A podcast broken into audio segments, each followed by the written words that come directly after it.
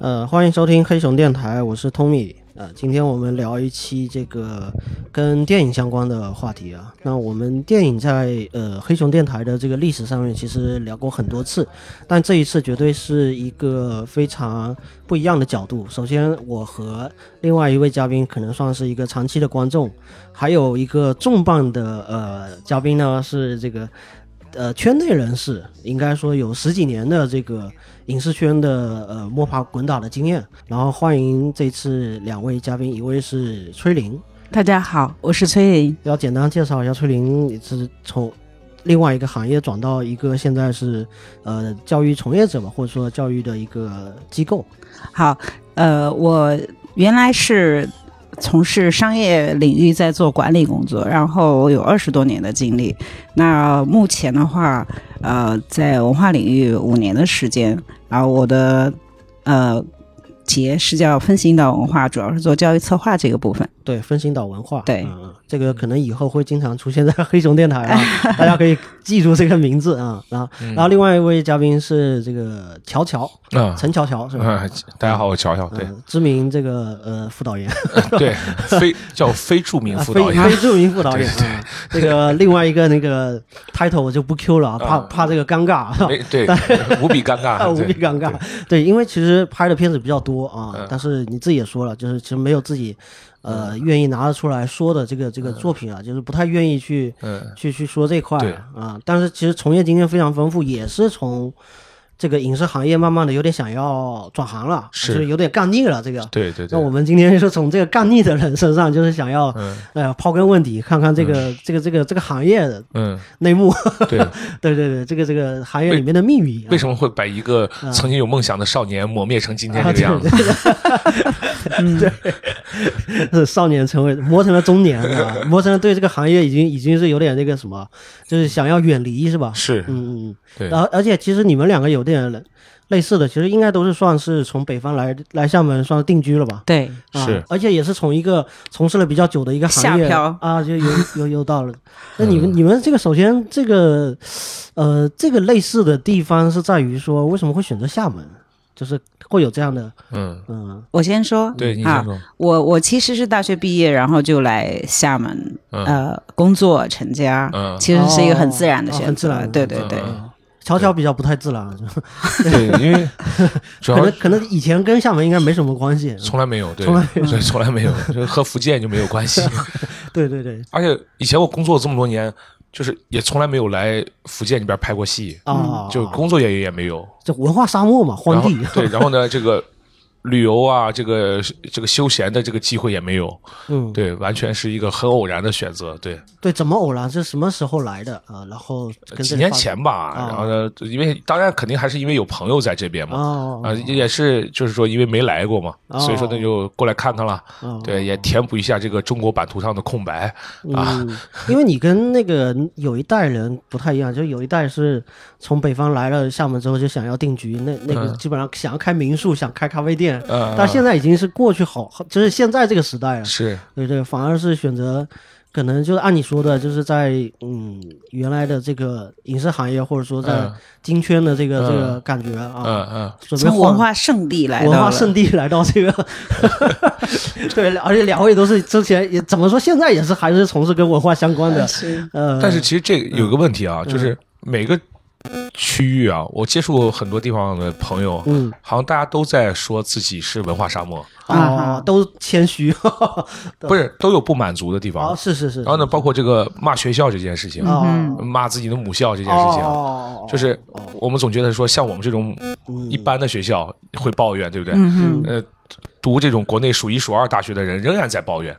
其实嗯是可能跟认知和眼界，大家可能总是看着好 的，看着更好的，或者是别对人的因碗为里的那个香，嗯，嗯，对你你的你的满足感和你的认识都在不断的递增，对，嗯嗯嗯会会有这个问题。嗯比如说在以前在北京生活的时候，这个身边的很多朋友也是充满了很多的不满意哦和和对。你不管是咱们说独立音乐也好，嗯还是这种亚文化，对吧？包括这个所谓的这个泛影视行业吧，啊，相关等等，都是这样的哦其问实题就。是一山看着一山高，嗯因为就是你总有他往上看的一个角度，你比如说，就好比这个这些器材党，嗯哦呃，比如说哦哦哦某某这个新品发布，嗯那他们会看到以后就会无比的兴奋。兴奋的原因是因为他知道那个东西到底好在哪里。嗯嗯呃，比如说它某一个参数的改变，就会意味着带来一个什么样的嗯体验。嗯那你没有深入的人，他是没有办法理解这件事情的。嗯所以说，那越是深入了解的人，他就更能够对客细观节的的，对，更能客观的知道他的实际情况，是的，所以说他就会有很多的需求和更多的想法，是，哎，所以这个呃两位的大概的一个介绍哈，嗯就是来了厦门，然后针对我们今天想要展开的这个话题本身，呃，我和崔林应该算是这个影迷哈，就是对看看的片子比较多啊，嗯那我自己呢也有一个不太跟外人说说到的一个黑历史啊，嗯也刚好在节目里面公开一下，就是曾经我也是在新街口嗯卖盗版碟的、啊，啊，这个呃，当时新街口应该有四五家店吧。其中一家店，我是其中一家店的小弟啊，负责这在是一里面个打工非常神圣的职业，非常神圣，非常、对啊当时也是这个怎么说呢？呃，勤工俭学吧，勤工俭学在里面打工，啊然后像中戏啊、北电啊，嗯，那些师生啊都会来买盗版碟是，啊，还有大量的这个老外嗯，买盗版碟跟买菜似的，对，呃，把那个外壳都拆了，问这个东西能不能带上飞机嗯，啊， 就要那个光碟嗯啊，带上飞机啊，那个那还蛮有故事。对对那对，你的盗版得有题材的选择吗？嗯不是，我不是负责这个怎么选说呢啊你。只是销售就是这样，小弟一开始不能选片的，啊他是有店长，啊 嗯店长是呃看片牛逼的， ，OK，啊，最牛的啊。嗯然后，所以当时有一个习惯嘛，一天晚上要带五六张电影回家，嗯就得看，因为你看了之后你得卖哦，这太有意思了。啊。哎是你然后我室友就，但那时候经常说，你这么看，你能，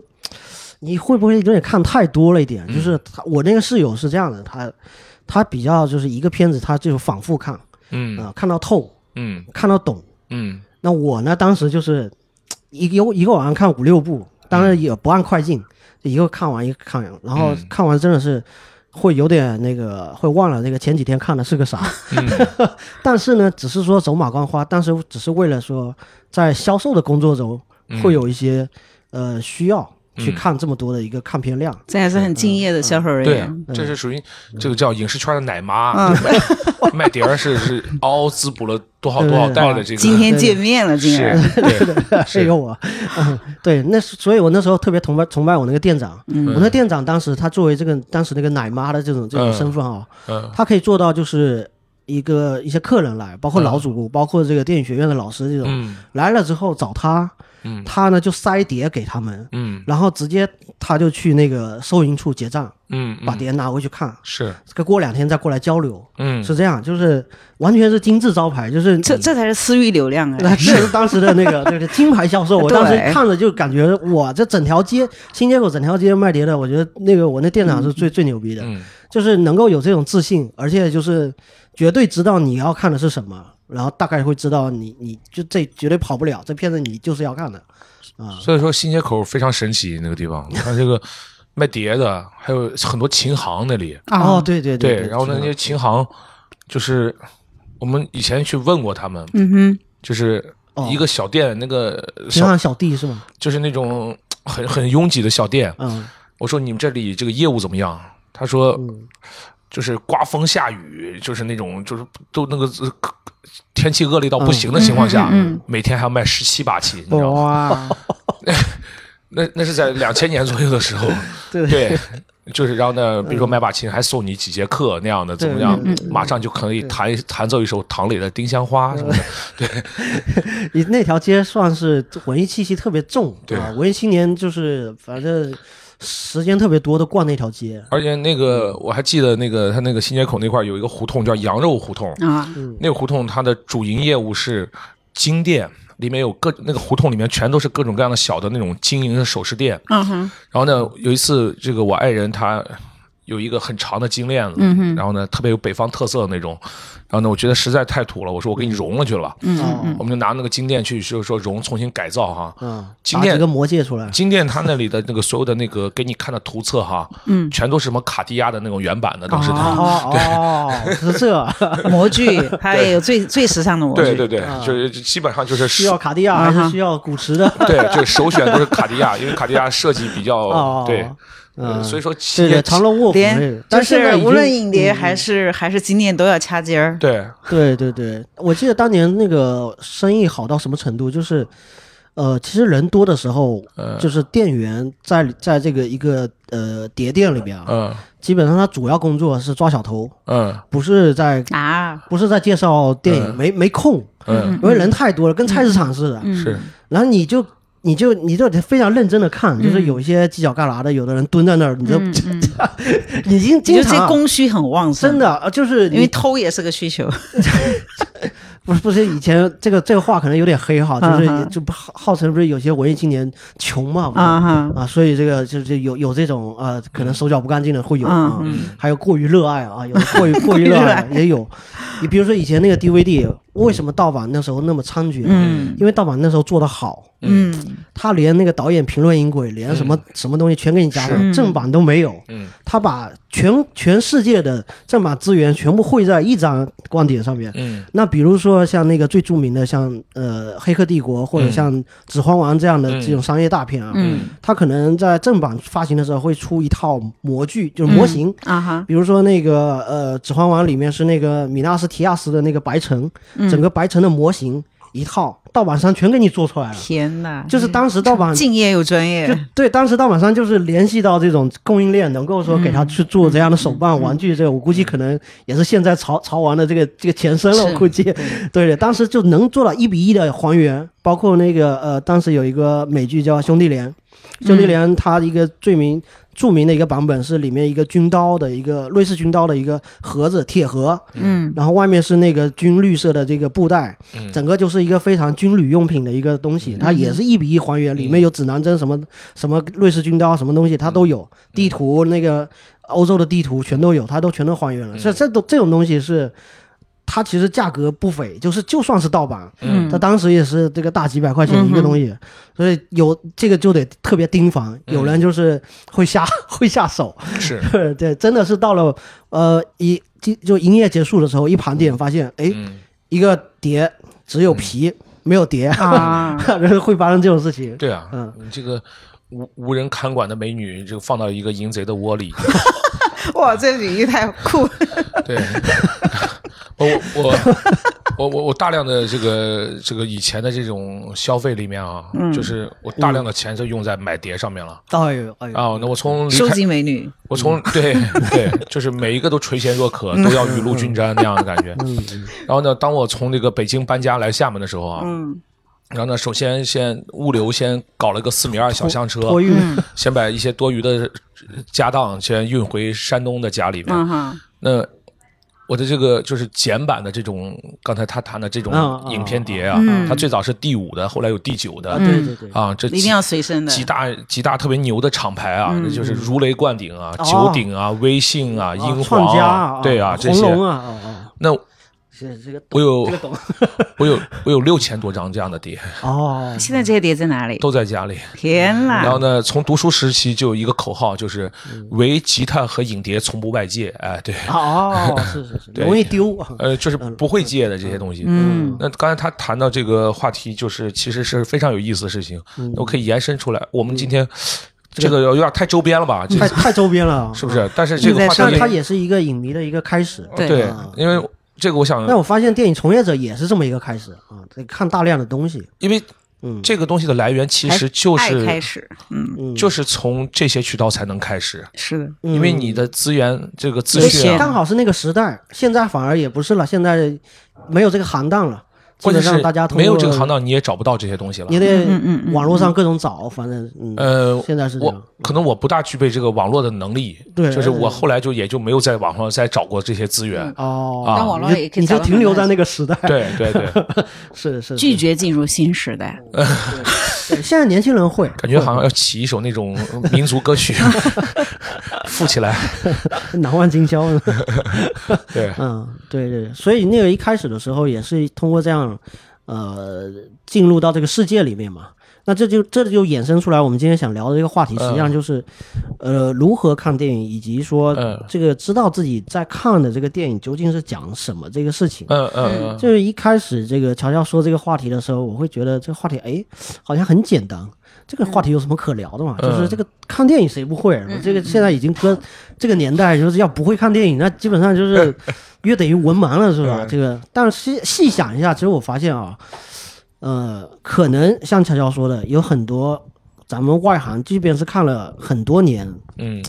依旧是没找到这个门路、嗯嗯啊。就像看书一样的，是，啊哎，就像看书一样，嗯有的人看书他就也是呃，怎么有点像囫囵吞枣啊哈，对、嗯啊，一看一过，反正这个书最近畅销，我要看一下对，，看完了可能也给忘了。是。嗯，我估计看电影我也更从来没有这种跟着专业人士来听听怎么去看一部电影的经历，呃嗯挺好。我们其实这个，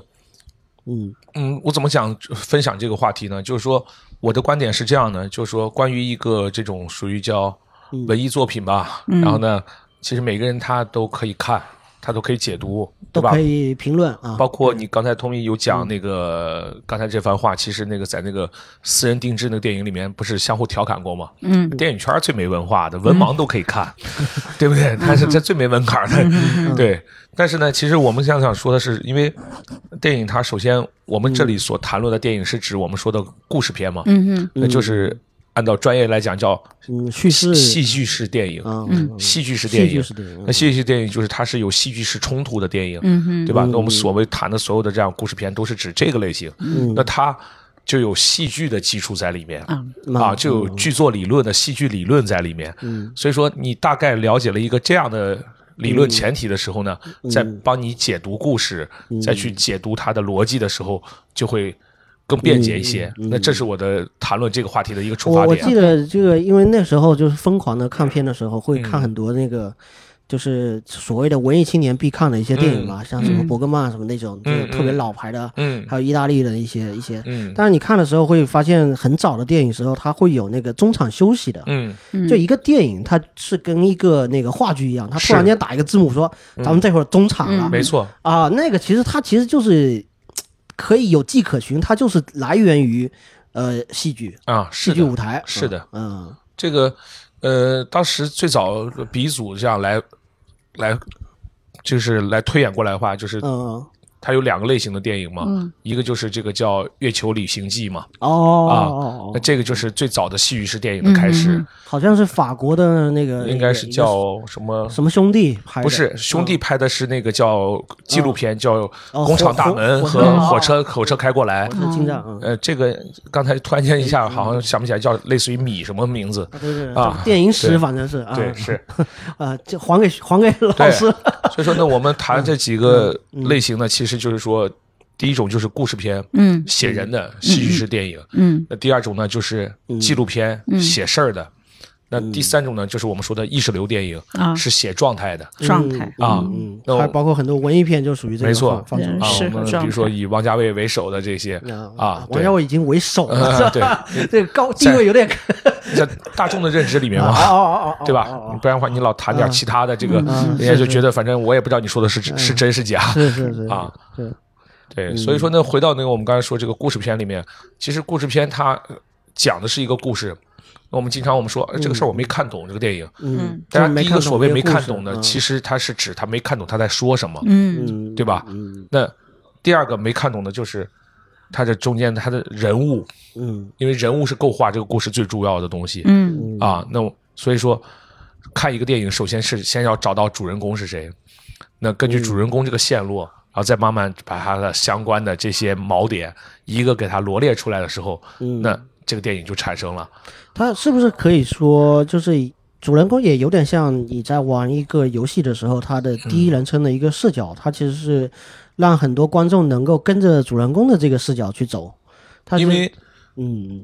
所有的故事和嗯情节的推进是由人来完成的，嗯嗯你没找到那个关键人物，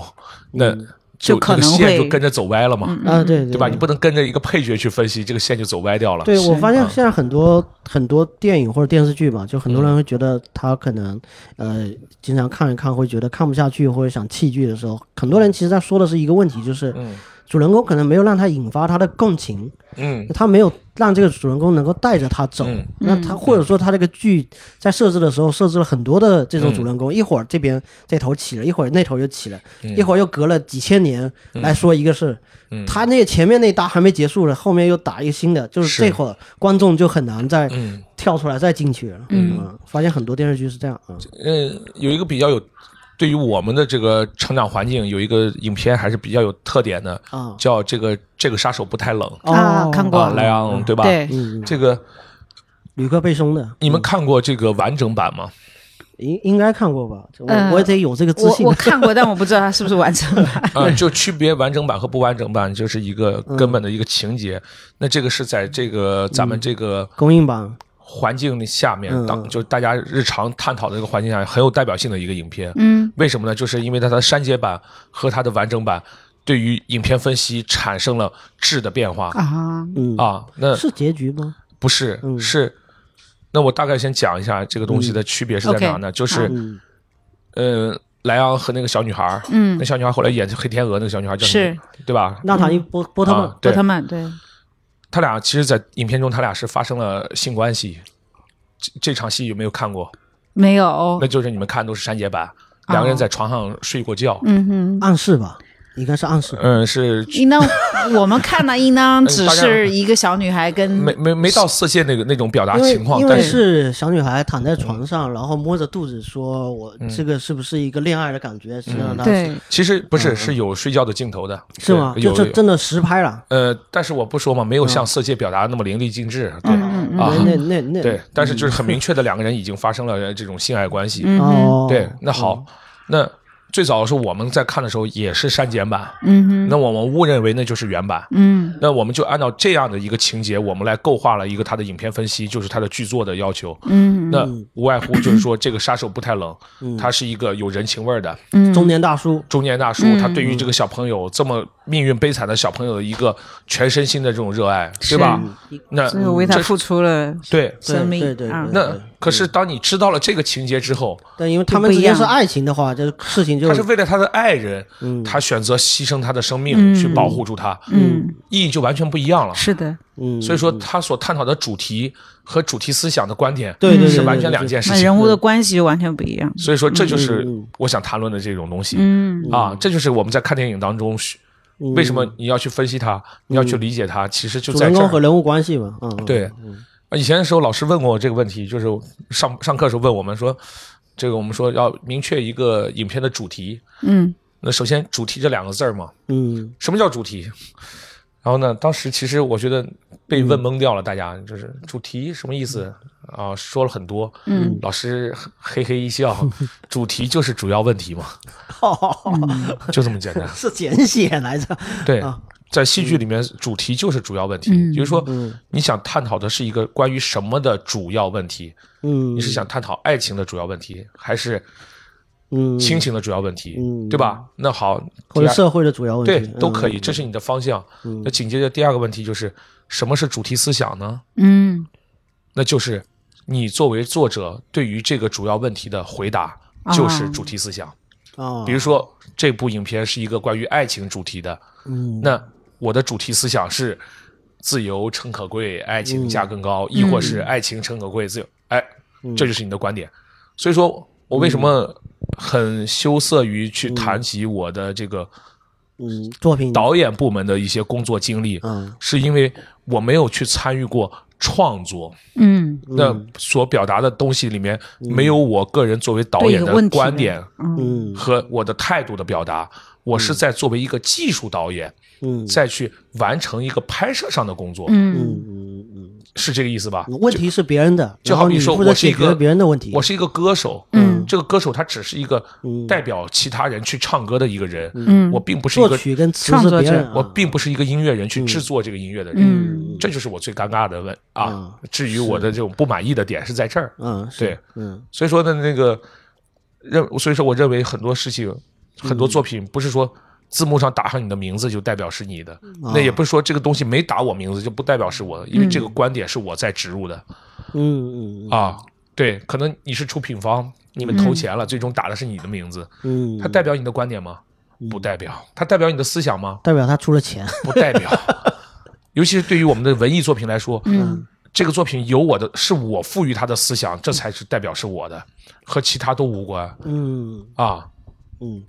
就是所以这这个个导导演署名权非常的重要嘛，在在这个好莱坞基本上就是抢的要了命的那种，，对，是。嗯，但是呢，而且自己电影可能拍的，呃，有可能拍的不好，或者说、嗯，或者说拍的好了，但是因为制片的压力剪成了其他的样子，是导演宁愿就是不要署名。嗯对啊，啊，就这片子不要署我的名，这个这个不属于我的东东西，就是对嗯自己回答问题的这个啊方式是有一个清就不晰是的他的要求的。对对对，所以说，其实你们都不知道我还有别的 名字，啥？是吧？今天是可以写说在一这说个，片子上面的名字对是吧？对，所以我就不介绍所以了。啊乔不乔是介绍艺名吗？对这个回头录一个彩蛋啊，对，就是不能介绍了。 对，不能介绍，就是因为，比如说，在很多片子里面都会出举一现。个很简单的例子，就是当我比如说我们唱歌来说吧，嗯比如我唱了一首嗯，特别我心满意足的原生态的歌曲的时候，我可能叫这个名字；嗯，哦当我唱了一首网络歌曲的时候，我可能叫的是那个啊名字。 ，OK，哎，你们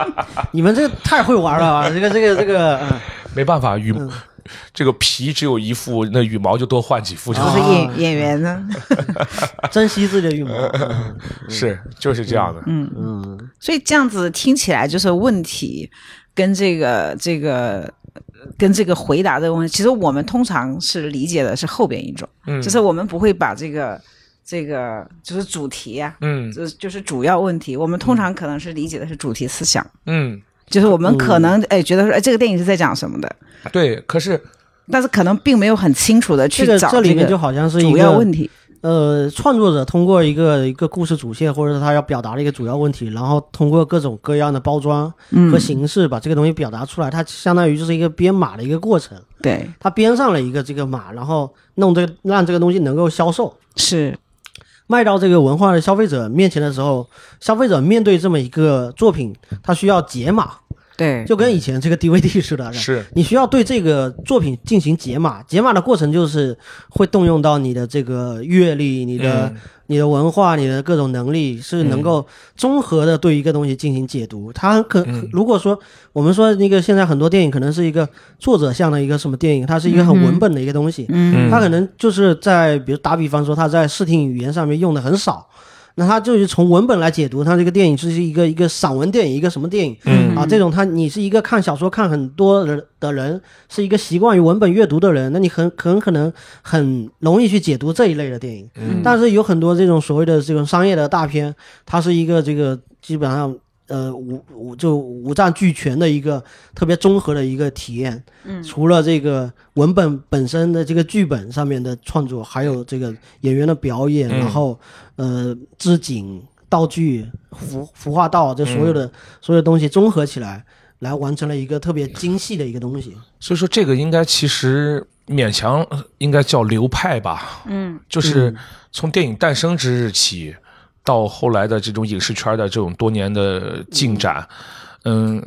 会滋生各种各样的流派。对对对，大家都啊觉得自己我可以用这样的方式去做我自己的你东西。比如说最根本的就是当时刚才我们说的这个最早的这个电影的诞生，嗯，然后呢，这个火车开过来呀、工厂大门这这两个这种嗯类似于纪录片的这种影片，嗯，呃，很多就是延续他们这个特点，就是说他们当时就是嗯在那个小、小小酒馆的地下室里播放了嘛，嗯嗯然后呢，大家有来过来看夕阳景，这样看热闹过来看，所以说有一帮人就是说从电影的诞生之起之日起，它就是商业的，嗯啊，它是以他这就个是在消费行为。对，它就是这样的，对吧？那那还有说什么第七门艺术啊，什么什么怎么怎么样的？嗯所以说，包括刚才你说的这个，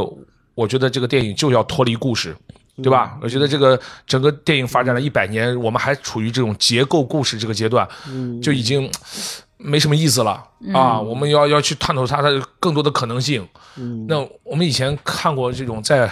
学习阶段的时候啊，也着过相。嗯嗯啊，也也也喜欢于那种那种玄而又玄的那种说不清道不明的那种东西，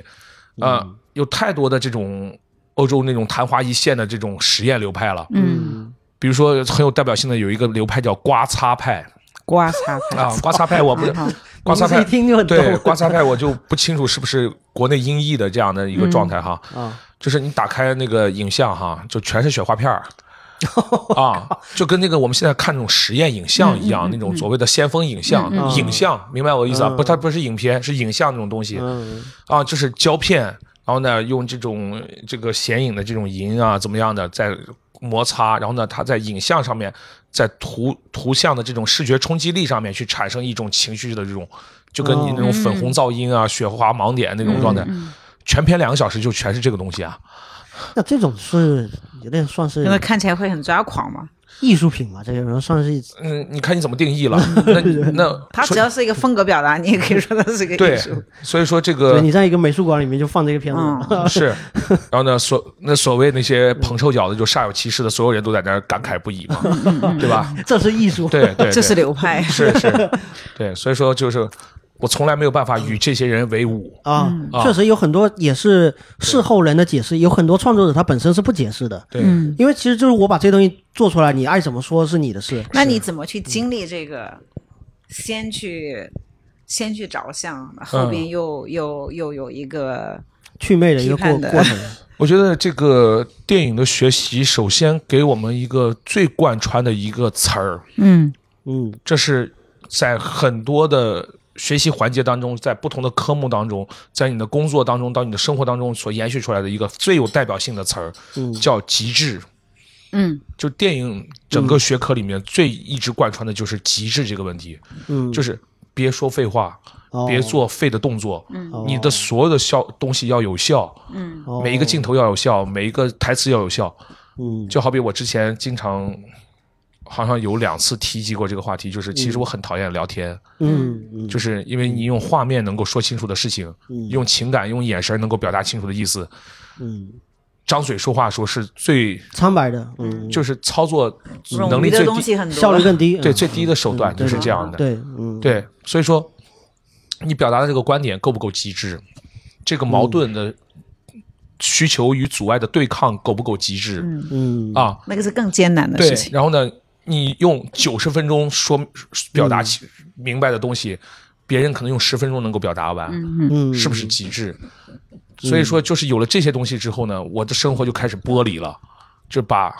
就开始做减法了。嗯啊，多余的这些东西都开始有的没的都没有了。以前特别注重于形式的状态这些事情，包括嗯家里的摆设、啊，那可能车车辆的内饰，嗯啊和和大家相处之间的仪式感，嗯几乎全都省略掉了。 嗯，对，是岁电数影大其，实对你 的嗯生活也会有嗯，呃，没错平，行的相辅影响相。成的因为这个关系，因为那个我们的成长的环境，父母都是来自于普通的工人家庭，嗯那他们能够给予我们的一些人生的引导是有限的。嗯那我通过我的工作和我的这种相关的学习，我觉得电影是给了我很大的这个人生的补充。嗯嗯，。对，因为它因这为很个，多事儿是父母没有教的，或者没有嗯而且因为这个学科它相对来说更宽泛一些，，对然后它更人文一些，是而且尤其是剧作，从剧作理论来讲的话，它是对人性，然后包括人物性格，然后人物的行动性等等等等这些展开的是嗯非常丰富的啊。那相当是我们是这种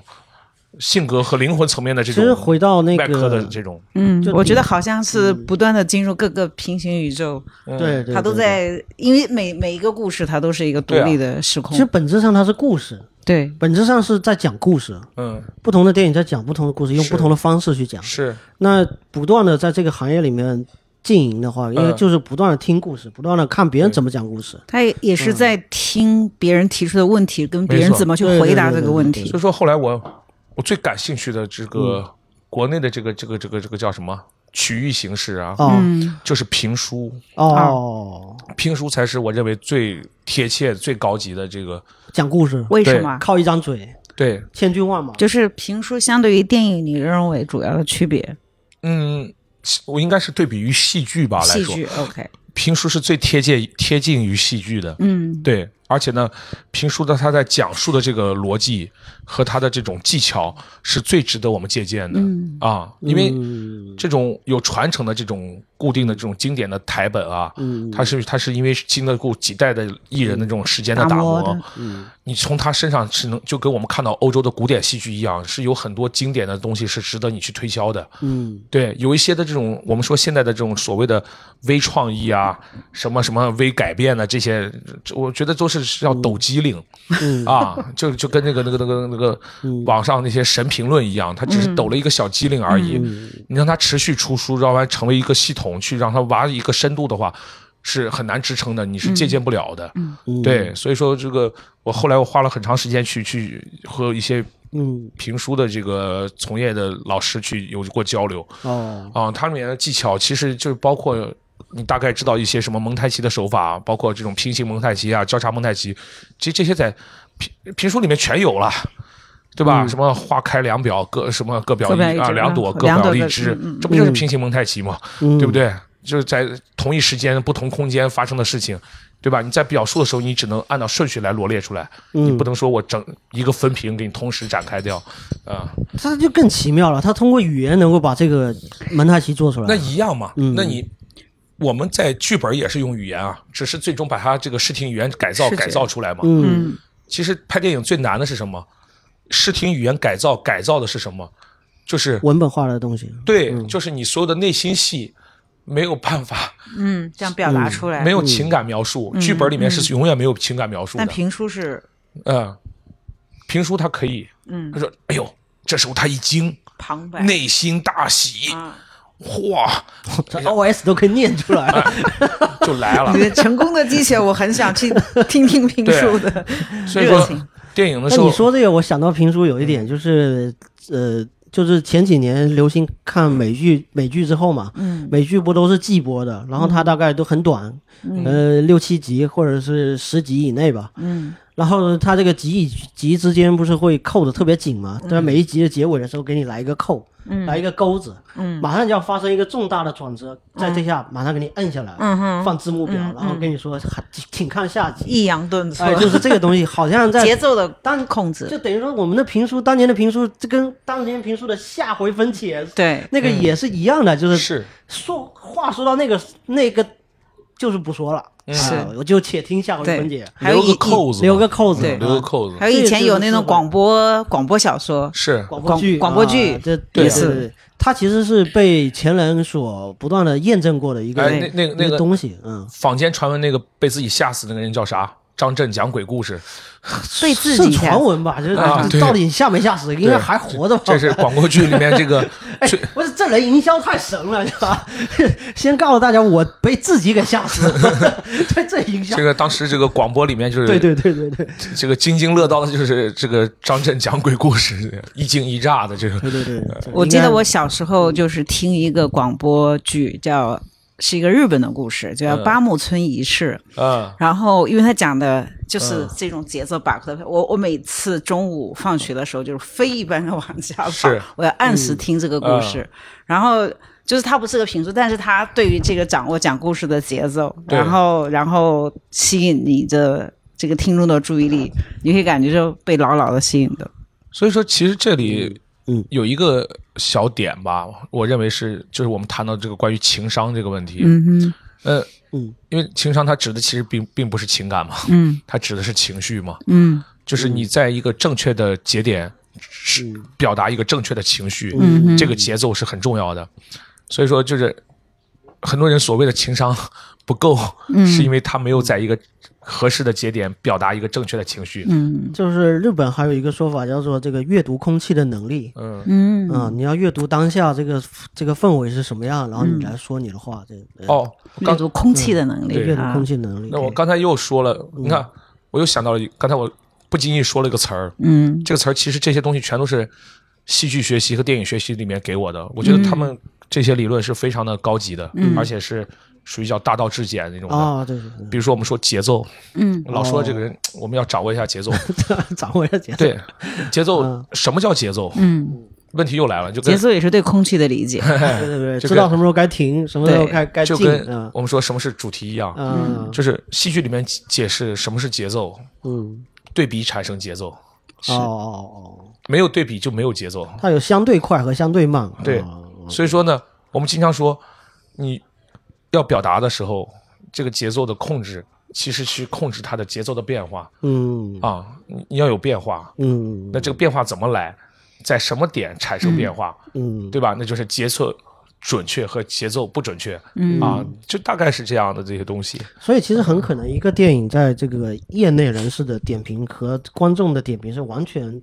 啊，完全两样的，完全两样嗯的。观众看的还是故事，对，更多的嗯就是面上的对，因为我们故这事样，情节本身。因为你比如说有的是叫综合评判嘛，嗯对对吧？对，综合评判它就是稀释掉了很多东西。嗯那比如说，那在影评来说的话，其实它有很多的这种叫单向的影评啊，嗯嗯单独的某一块儿的影评，它哦并不是全面的影评。嗯比如说专门有评析声音的，哦有评析这个美术的，对吧？有评析它的这个镜头的。那我们、我们根本来说的话，我们最喜欢玩的就是说，比如说我们先搞清楚故事是什么嗯啊，就单纯就故事性而言，嗯那我们来做一个对比，嗯那我们来评价哪个影片是一个好的故事，啊对哪个影片是一个不好的戏剧，嗯对吧？嗯那你说要综合的，那还有很多视效，嗯我们叫叫 CG 嘛，这样的，对不对？嗯对对其实你别看我在我在国内这样的影视圈工作了这么多年哈，嗯，这个其实现在好莱坞的工业进程啊，就很多现有的好莱坞大片给我看啊。嗯我是一点办法都没有，我根本就看不出来哪天哪些是实拍，哪些是后期做的。嗯哦，就是因为他们的工作维度完全不在我的认知范围之内，哦，嗯就是这样。 就是我们去好莱坞的现场跟傻瓜一样，这个是呃很多人是很多年说了很多年的这个工业电影工业的一个问题。是嗯，在这个工业的这个制作进程上面有非常多的，这是一个技术层面的，包呃括当年说冯小刚要拍《集结号》的时候，那个烟火团队得从韩国那边请嗯对啊，啊、你的那个炸药包不会放啊，你得要从韩国找。嗯但我我刚才就对是乔说乔一个问题感兴趣，就是你讲到说你们你们去评价电影是、评价是不是一个好的故事，嗯，就是在你们的这个这个视野里面，什么是好的故事？我就是说，不是所有电影都要去评价故事，这是 OK，前提。 OK 那就是说，我们暂且说，比如说，我们就就故事性来嗯谈论一下，那这个好故事是有标准的，嗯，这是一定有标准的。对，那嗯嗯因为这个故事它就是标准，就是戏剧性，它嗯的戏剧性是不是足够精彩？啊、才是一个好故事的标准。嗯那这里面我就要可能就要稍微介绍一下这个剧作理论上的问题了，嗯嗯就是剧本是怎么诞生的。嗯其实剧本它不像写小说是顺着往下写的，嗯它是把所有的这些所谓的关键的节点全部确定清楚，然后呢，用情节把它给串联起来，就成为了剧本。也说是先有了开头，先有了结尾，先界界定好中间的转转化的点。嗯那一个剧本的是分四个板块儿， ，OK，叫开端、发展、高潮、结尾。嗯哼，嗯那什么人，一个什么样的人，一个什么样性格的人，这就是主人公。嗯嗯他前期在这个剧本的开始，他要有一个 A 的性格，就是初始性格。嗯这样性格的一个人遇到了一个什么样的事儿，嗯那这个事儿呢，就是他的需求。嗯比如说，我们来举例，举一个怎么大家比嗯较，比如说都能够大家能够互动到的一个什么电影，嗯、想想，比如说这卡拉个是条狗，这个好像太不是 不是能够大家互动到了， 对吧？看你得比如说啊，就比如说我们说《无间道》吧，嗯好吧，这是一个很简单，大家都知道。嗯那首先，《无间道》很多人就搞不清楚到底是梁朝伟是主人公还是刘德华是主人公。那我那我直接说，我先说，我说刘德华就是主人公。那为什么呢？嗯那我们就来讲一下，就是首先他是一开始是一个什么样的人，嗯对吧？可能黑社会选进去的一个怎么样？他嗯的需求是什么？他就是要做一个卧底，我，黑社会的卧底，对吧嗯，然后呢，阻碍是什么？主要是他自己人性的那个光辉。啊，不不不， 这个阻嗯碍它一定，它不是不光是内心，它一定是有动作性的这种东西。那这个阻碍一定是要足够强烈。嗯比如说你想喝杯水，马上这边就有杯水，这个没得看，全剧终， 对吧？在沙漠里嘛，找水的故事嗯啊，就是这样的一个过程。嗯那就是其实刘德华是想当一个好人嘛，嗯但是他是个坏人嘛，嗯对不对？那怎么在不断的去做好人嘛？其实你在看这个是这个过程。那可是我们说性格决定行动性，嗯一个人的行为决定一个人的命运，事儿都是一个人做出来的。所以说，电影其实看就看人物性格发生转变的那个点，嗯嗯在他没有转变之前的时候，比如说今天的你我他，咱们三个人，嗯每个人都有自己的生活轨迹，别人给了我们很多的建议，可是你的性格没有发生改变的时候。嗯你是没有办法去做出那样的举动的。你比如说，我现在下楼去发传单，嗯我去去接受一份销售工作，我很难迈出那一步。嗯，就是我性格上有一些所谓的障碍，没有办法去做这样的就行没为。有触发到对，但这个是行动当这个事儿一个事件产生，真正触发到我的时候，嗯我的性格从原本的 A 性格嗯变成了 B 性格的时候，我就带着一个新的性格，就能做出以前做不出的那个举动了。嗯嗯那这个触发的这件事情就叫戏剧性高潮点。啊啊，所以说开端、发展、高潮，高潮高潮点来了，来的是什么？是真正那个人物性格发生改变的那个点。嗯那个事件一出现之后，原本的主人公从这里就变成了那里，然后紧接着他就能做出之前怎么也做不出的那种东西，嗯就克服了阻碍，完成了需求，然后就全剧终。嗯所以说，当戏剧性高潮点结束开始展开之后，嗯紧接着就开始影片就开始马上结尾了。所以说，电影的节奏就是这样的。所以这我们看好莱坞的很多的电影也都是按照这个演员这个嗯没这个错逻辑。尤其好莱坞对，尤其就是这样从平凡的生活开始进入一个绝境，进入一个历险，嗯没错然后各种挫折又支持，嗯然后再发生改所变。以说，你在构画矛盾的时候，也就是说这个剧本在想一嗯个所谓的精彩的套路剧本的时候，都是这样来的。比如说，让子弹飞，嗯他是个土匪，然后呢，最终要成名一个优秀的革命党。嗯，那这中间隔着千山万水啊，嗯所以说你要让它合理化呀。嗯那比如说，中间有很多小的情节，你就能够想通了。嗯这个刘嘉玲演的这个叫什么县长夫人嗯和这个马夫姜人文好像儿，啊对不对？他俩他俩也有床戏了吧？嗯对不对？也发生关系了，对不对？那如果是姜文主动睡了这个刘嘉玲的话，这还是土匪的习性啊，嗯欺男霸女啊， 对不对？嗯可是因为你要奠定他后期的转变的话。那肯定是要这个女的主动去勾引姜姜文嘛，嗯所以说大不了叫英雄难过美人关，嗯，嗯不影响他，我们接受他从一个土匪变成这个，这是这个这嗯这个逻辑要去构建。没错，嗯就是等等等等这些问题啊，包括这个《活着》，《活着》这个电影，它的小说原著是余华余嘛，对华的嗯余华那富贵儿在这个原原著里面，他是吃和嫖赌这这嫖赌毒吧，啊，黄纨赌绔子毒。弟就是这个落魄贵族啊，黄赌毒这三项其实都是这全全集于一身的，可是呢，在这个电影当中呢，我们用一个九十分钟的篇幅，要让富贵儿从一个纨绔子弟，要让转变成一个普普通通、要嗯本本制分造分的太一个多行业。的，所以说呢，戏剧当性点这三种劣性于嗯这一个人物于一身的时候，是不能够接纳他的改变的。嗯所以说就把这个毒给砍掉了，嗯只留了一个赌和嫖。嗯哦，这就是从文本化到到没错创作的时候要去取舍的东西，就是就是这样的嗯这这个听完了之后，我是觉得，的确对理解电影来讲，我们是作为爱好者来讲嗯是有还是有一个没错，通了一点嗯是吧？对， 就是我原来听过一个理论叫做滑坡理论，嗯就是那个故事很就基本上所有的故事片啊，就是故事刚刚开始的时候，嗯它是一个雪球从那个山顶上要开始往下滚，嗯但那那个时候还没开始动，但你打开开始播放的时候，它就开始滚了。嗯一直往下滚，一直往下滚。但你没有打开的时候，它其实你可以设想这个，呃，故事里面的主人公他们各自在自己的生活的这种，呃，平行空间里面，嗯互不互不干扰，互不、互不挨着。嗯但你一旦打开了，就有有点像那个什么，这个就魔盒一样，一旦打开的时候播放，嗯它就开始往下滚，一直滚到最后就是。就一直到高潮嘛，嗯电影的高潮结束，它是一个不断向向下滚，不断呃累积这个能量的一个、一个嗯过程。嗯我是我看电影算是也算有这么几年的积累吧。嗯那有大概这么几部是让我在观影的时候是产生这种就比如说像余华这个作品里面讲站立这种。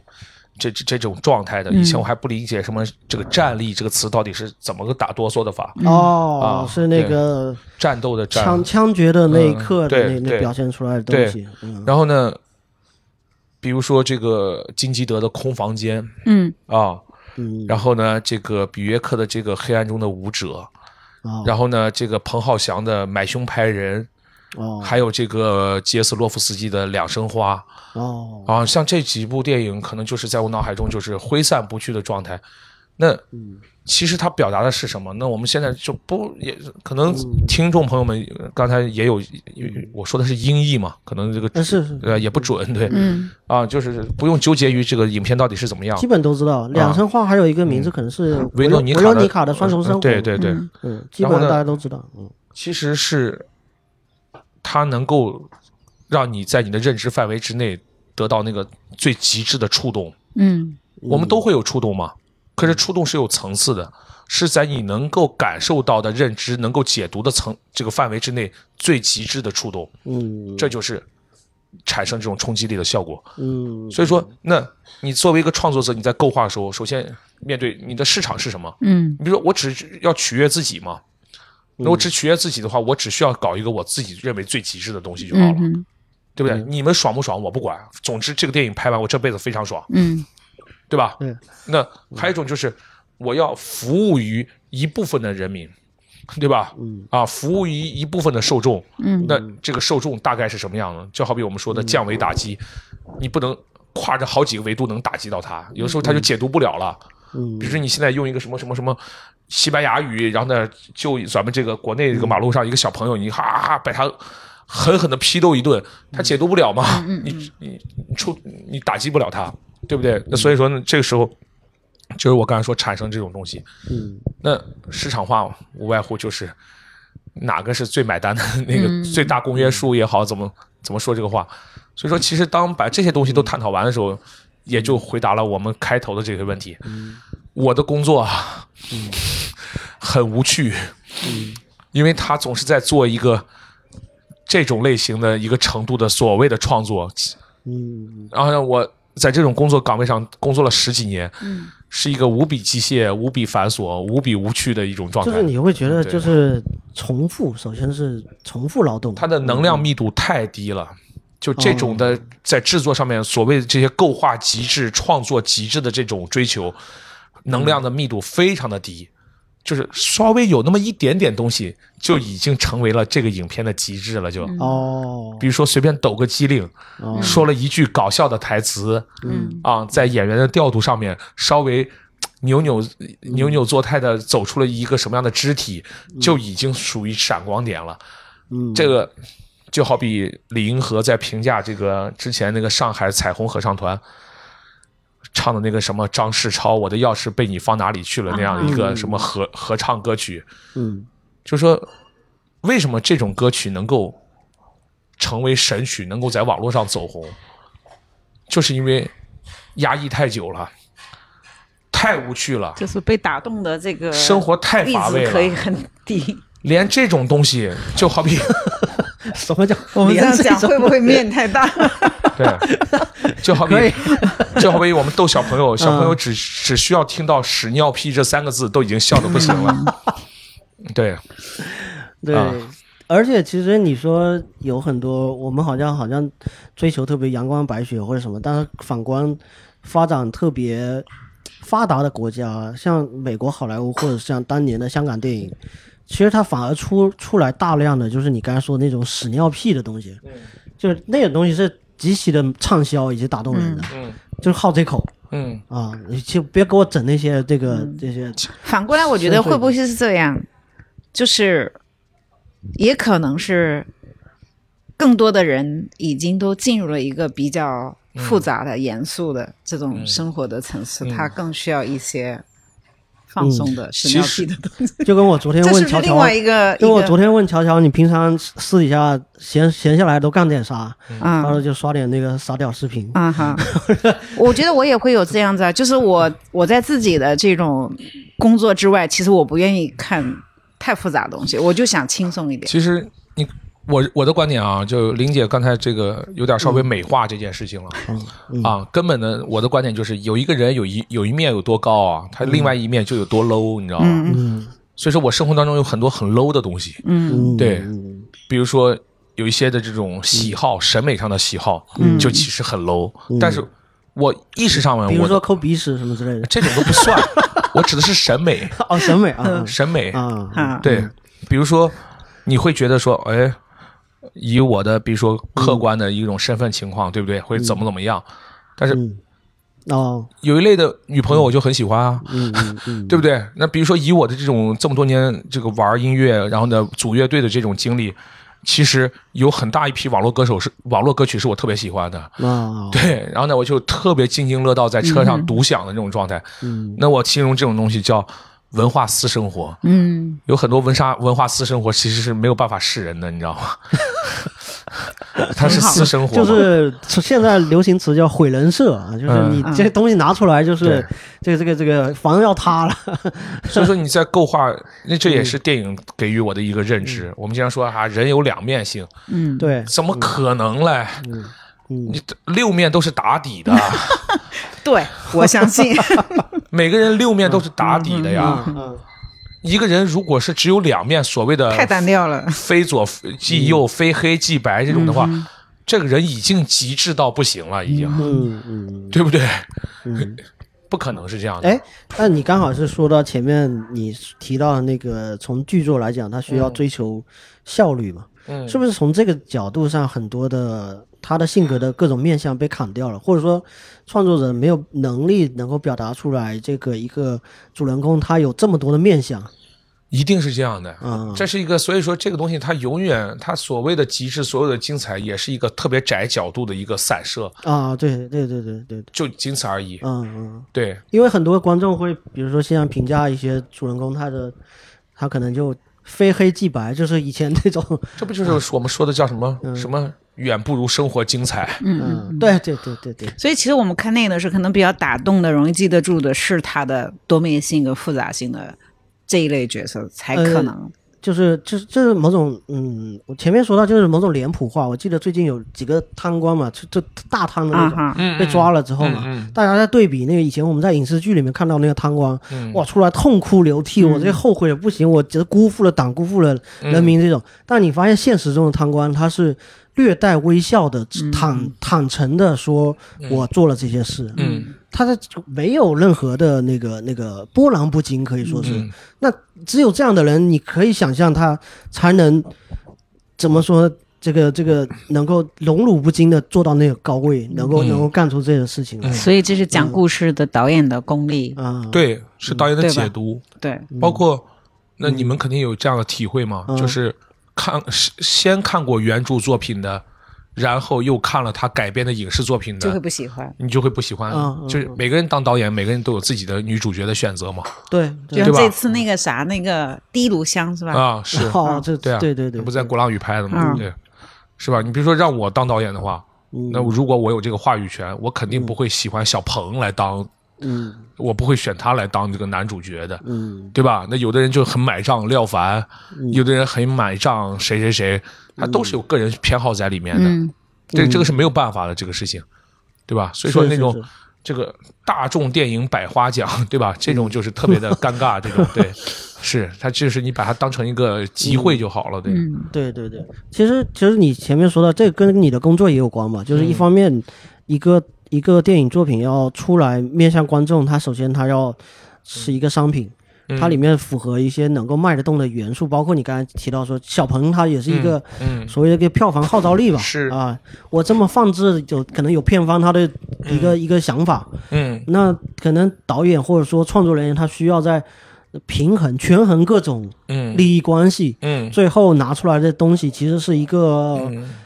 非常非常妥协的一个一个东西。没就错是，你前面说到那个极致，其实在这个作品拿出来的过程中，其实是一个非常不极致的一个。呃一个是嗯东西是是，它需要跟市场做妥协，跟观众的审美做妥协，嗯跟资方的这个对诉求，诉求做妥协，最终出来的东西自己可能不是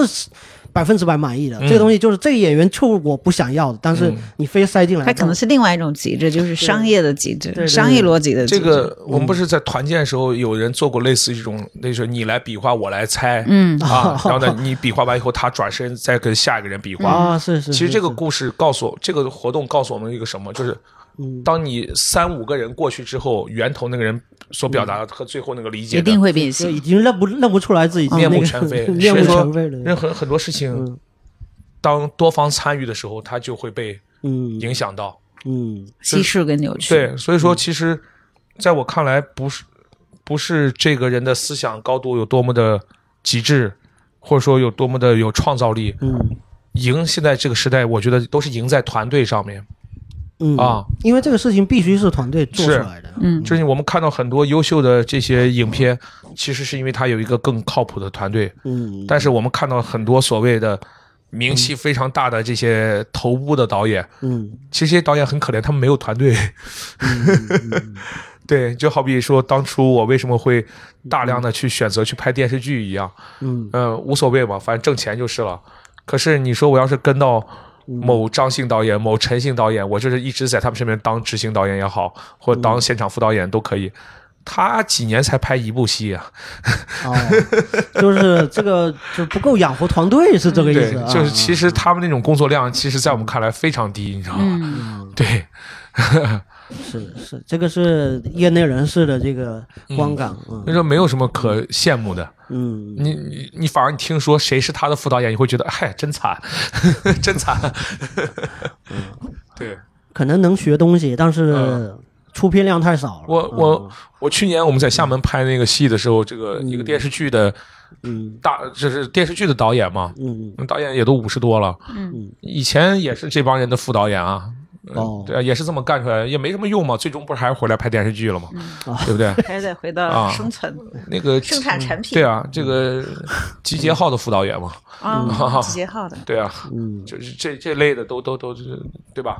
其实这个就是说，你把它当成一个职业来对待是最好的，嗯因为我因为我要么谈就论是的艺术创作，要么就是产品对，因为我我没大接触这些艺术创作的人，嗯啊，我也不认识那些嗯参加电影节的，嗯也不认识那些搞地下地下电影的，嗯对， 我我认识的都是这些在剧组打工的，嗯都是在剧组这个是混混日子啊，也不是混日子，其实就是把这个东西当做一个工作，是，啊把这个行业行业。对，但是如果但是嗯对我现在来说的话，就是说，如果我认识了一个这样的有创作想法的一个人的话，嗯一个导演的话，那如果我来给他当一个秘书。或当一个执行者，嗯我一定能把他伺候的非常爽。哦，对，因为他只需要有他的脑子就好了。嗯有他，他只要明确他到底想要的东西是什么，那剩下的问题可以全交给我。嗯那这人说，这是我另外一个好朋友给我的很大的一个影响。嗯嗯这个人他是一个修吉他的嗯啊，在国内非常有名的一个人。嗯那他以前无比热爱摇滚乐，但是他后来就很清晰的认识自己，他不能够成为一个很牛的摇滚乐手。嗯那那好，那他说，那我就成为一个为摇滚乐服务的人。嗯嗯那我就去，他就做了一个国内第一个吉他工程师，是专门给修吉他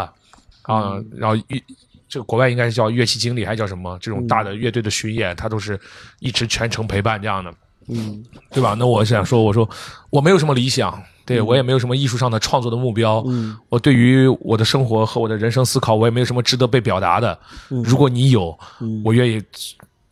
把你的理想的实现嗯成为我的理想，对乔乔乔的理想是高端服务业，对。高端文化服务业，定制化的、私人化的，对对对，肯定是这样。所以说有时候看一些小助理，我说，哎呀，我说太差了，我要是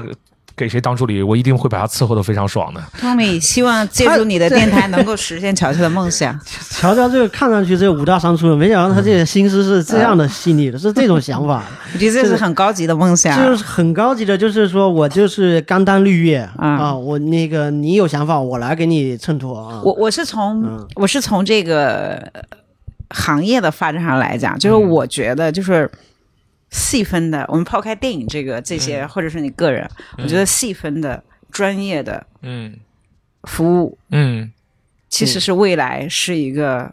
很清晰的一个一个很好的一个发展领域。那嗯，肯对定对嘛对对对，因为你专业，然后你细分，你你可以极致，其实是很容易嗯做出好的嗯，组合，然后输出好的作品出来，对，其实也是是做市场需要的，因也为是市人场作需要为一的。个人力资源来讲，其实你也要寻求你的差异化竞争点嘛。对，嗯是的，当你把一个事情做极致，其实你就拥有了你自己独断的一个垄断的一个领域嗯嘛，相当于你刚才说那个修吉他那个，就这个这个话语权是由他在这个方面的精细的这个专业嗯能够笼罩的，说我在这个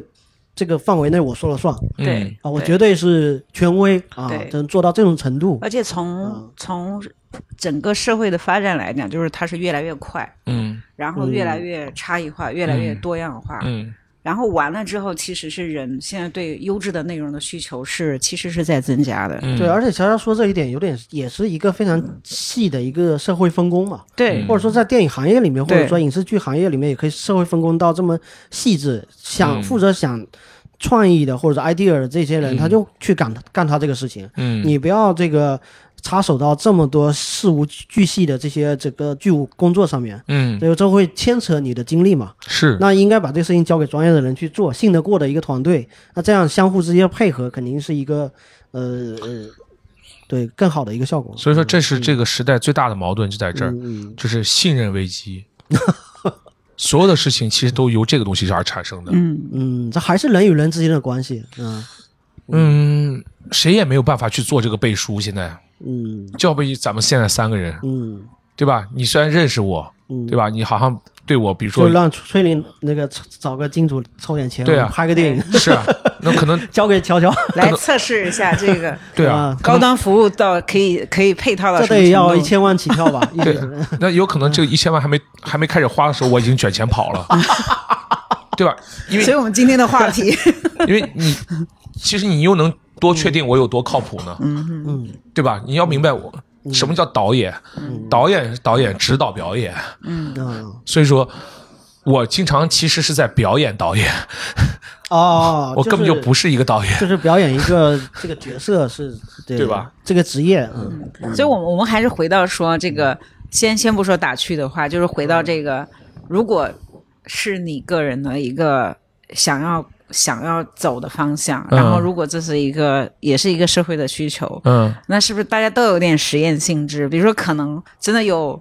不管是说信任不信任，有没有背书，可能呃也也有人愿意去呃给你嗯这个尝试，嗯然后你也愿意可能有先付出，先去跟别人尝试，嗯才可能，是去完成。没错。否则大家都是一个就是嗯一没个有人伎踏俩，出，嗯，对没对错对，没有人踏出，就大家可能都要有点实验精神，是然后要用行动先去为自己背书，对，可能才是一个好的方法。一定是这样的，嗯一定是这样的，不然的话，那些天天在北影厂门口蹲着那帮人是怎么个意思？哼，是那不就是实验精神吗？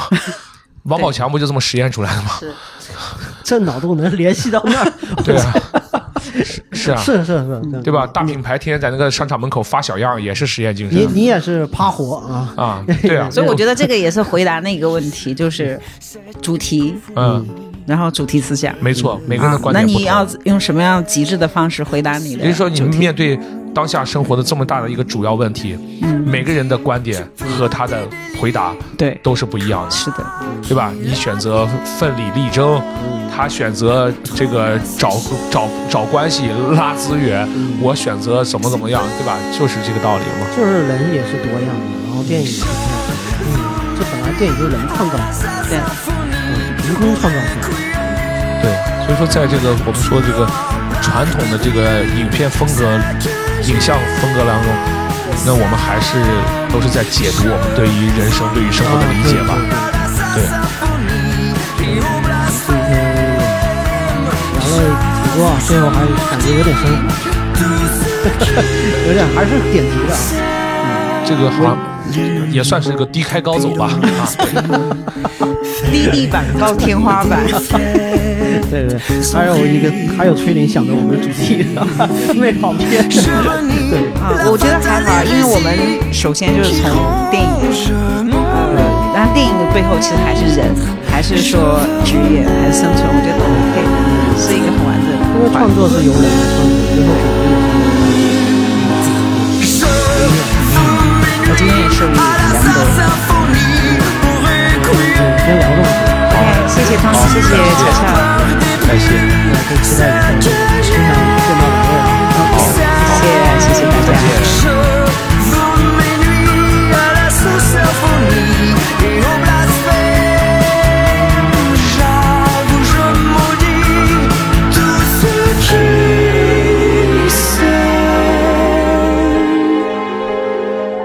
s'aime.